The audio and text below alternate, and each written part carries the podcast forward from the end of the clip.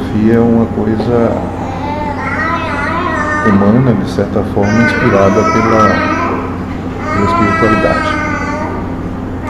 Serve exclusivamente para que ampliem as suas percepções, para que não se fechem na proposta do mundo e passem a buscar algo além do que o mundo vende.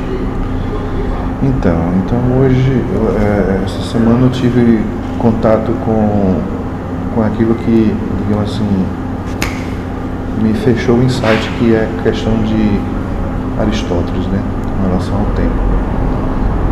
E como explicar a poeria.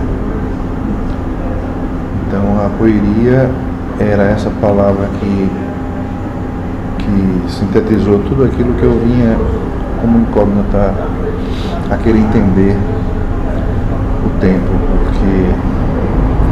pelo que me passou o entendimento seria o que? Nós vivemos o instante, que é o presente, que é a realidade que nós temos, que a eternidade é o presente. Isso tudo bate com os ensinamentos da casa. Todavia, é, o presente, já que não existe passado nem futuro, ele deixa de existir no instante seguinte. É que não existe instante seguinte nem instante anterior.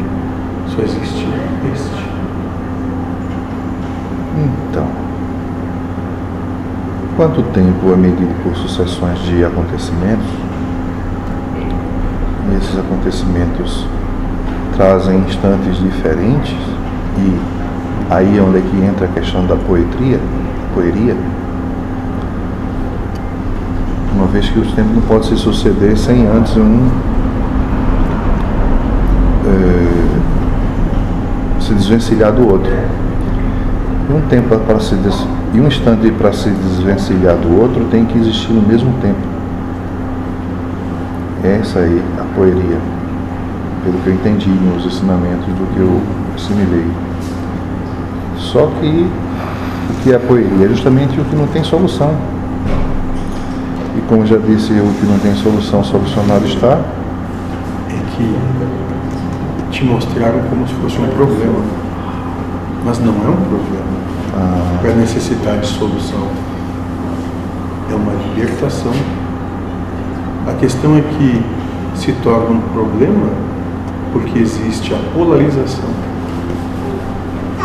Quando não houver mais polarização, entre o eterno e o, e o, e o tempo. Eu vou ter que digerir mais aí, mas é só questão de reflexão só, não tem. então reflita sobre isso. Se não existir polarização e tudo for unicidade, que problema possa existir?